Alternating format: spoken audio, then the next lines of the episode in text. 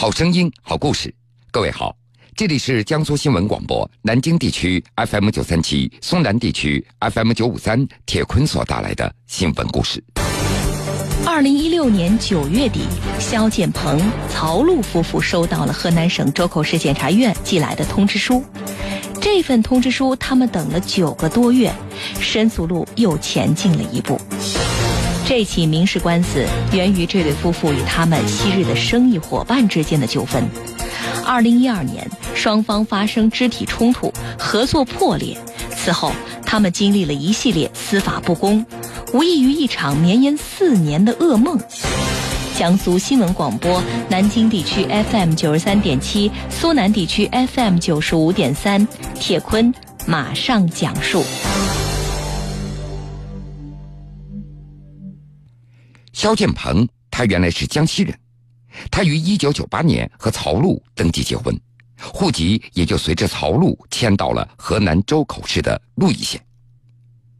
一九九九年，肖建鹏夫妇两个开始在鹿邑县做起了汽修生意。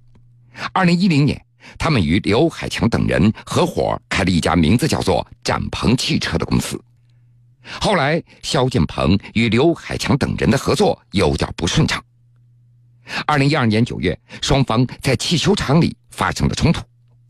按照肖建鹏的说法，当时刘海强的弟弟刘海涛叫了一帮人过来闹事，他的妻子曹璐和岳母罗秀荣受伤了。在冲突当中，肖建鹏拨打了幺幺零，到场的民警用执法记录仪拍下了在场的所有人。随后，刘海涛被鹿邑县警方鉴定为鼻骨粉碎性骨折，属于轻伤。二零一二年十一月十六号，鹿邑县公安局以肖建鹏涉嫌故意伤害罪对他办理了刑事拘留手续，并且上访追逃。肖建鹏一边逃亡，一边向相关部门来反映情况。他至今都还保留着冲突所发生时自己用手机所拍摄的照片。照片显示，当时刘海涛的鼻子并没有受伤。后来，此事经过媒体的披露，真相才逐渐的浮出了水面。原来，刘海涛这所谓的轻伤鉴定，那是旧伤作假。二零一二年十一月二十二号，鹿邑县警方撤销了对刘海涛的伤情鉴定，同时撤案，并且撤回对肖建鹏的刑事拘留手续。去年的十一月十号，鹿邑县检察院对刘海涛涉嫌诬告陷害罪提起了公诉。鹿邑县法院随后认定刘海涛犯诬告陷害罪，判处其有期徒刑十个月。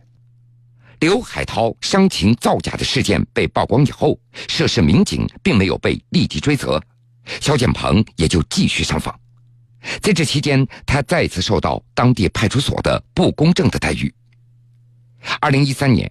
肖建鹏夫妇准备将他们所有的汽修厂的资产转让给曾经的生意伙伴刘海强，来彻底结束双方的合作。当年的六月六号，在鹿邑县城郊派出所所长王峰等四位民警的见证之下，肖建鹏与刘海强签订了房屋转让合同，承诺将土地、厂房和生产设备都转让给刘海强。按照合同的约定，刘海强要先付给肖建鹏五十万元的定金，剩下来的一百零五万元的房款需要在四个月内来付清，才可以享有上述房产的一切权利。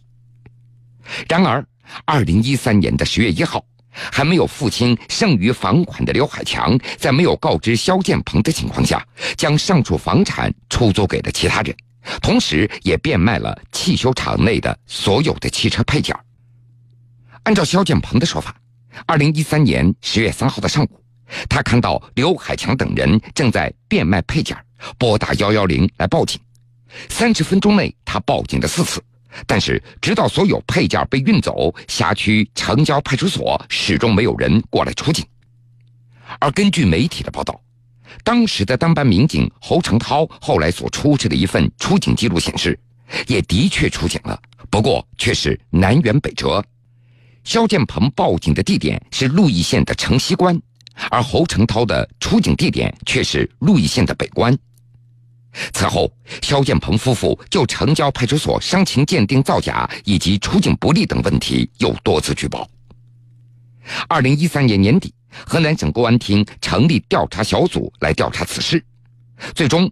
鹿邑县公安局党委对城郊派出所民警王峰、侯成涛、郭金彪、法医赵杰四个人给予党内严重警告处分。因为觉得自己遭遇当地警方不公正的对待，肖氏夫妇也就不断的举报，但同时他们也继续经历着坎坷。按照曹露的说法，丈夫肖建鹏那是在二零零零年在鹿邑县上的户口。而二零一四年年初，他来到老家辖区派出所鹿邑县市良镇派出所，准备为儿子改名的时候，却看到户主肖建鹏的信息却从户籍系统当中消失了。市良派出所开具的注销证明显示，肖建鹏的户口二零一三年一月二十五号被注销的，而被注销的原因却是莫名其妙。二零一四年四月底，媒体曝光此事以后。河南省警方与江西警方协调，在肖建鹏的原籍地江西为他重新登记入户。这起销户事件以鹿邑县公安局处分涉事警员而收场了，而肖建鹏、曹璐夫妇两个人的坎坷并没有结束。二零一四年十二月三十一号凌晨五点多钟，曹璐将读初三的女儿送到学校之后返家。当他走到所住小区的红绿灯路口附近的时候，不断的萎缩。现在路走多了，曹路就觉得腿疼，拎不了太重的东西。被打至今已经有两年了。今年的九月二十九号下午，记者从鹿邑县公安局获悉，这个案件目前仍然在侦查阶段，具体的情况不方便透露。二零一继续讲述。前面咱们说到了肖建鹏和刘海强二零一三年签订房产转让合同以后，刘海强在没有完全履行合同的时候就擅自出租房屋，并且变卖其中的物品，所以肖建鹏就认为刘海强那是违约在前，后来拒收剩下来的一百零五万元的房款，而刘海强则认为肖建鹏拒收房款也是违约，应该赔偿自己双倍的定金一百万元。从二零一四年六月份开始，刘海强半年之内在鹿邑县法院起诉了肖建鹏三次。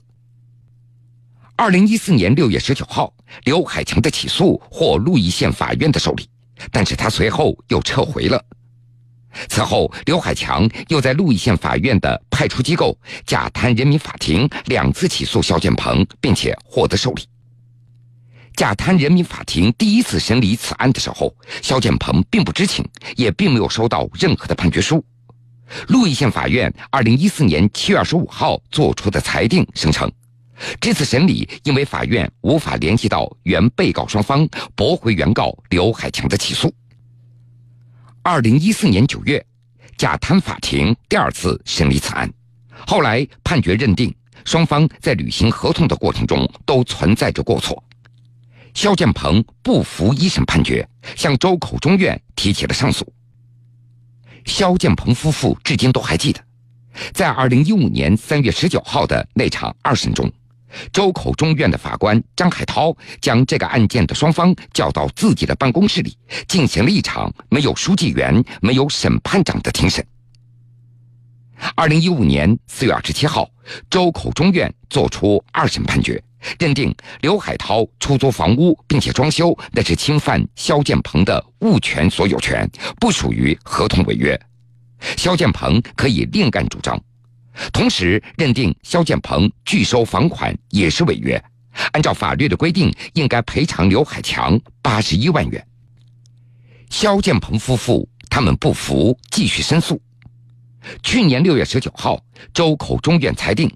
这个判决程序严重违法，应该给予再审。再审的决定让肖建鹏和妻子曹璐觉得又有了希望。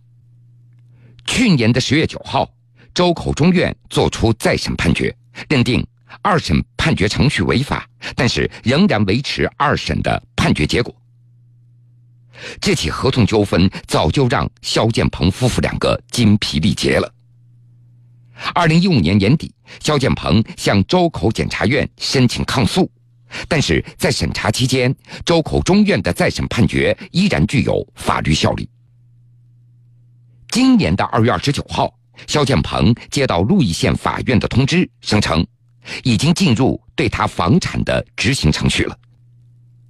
七月六号上午的十点钟，拍卖如期开始，然而不到两个小时，拍卖就突然终止了。记者打开拍卖的网页，看到网页显示评估价格存在纠纷，房产所有人的名字也是错误的。肖建鹏夫妇继续就该民事案件向周口检察院进行申诉。今年九月底，肖建鹏夫妇收到了河南省周口市检察院所寄来的通知书，通知书写着：“关于你不服周口市中级法院民事判决一案。”本院经过审查，已经提请河南省人民检察院抗诉。这份通知书，肖建鹏夫妇等了九个多月，妻子曹露也难耐自己的欣喜。我们的申诉路又前进了一步。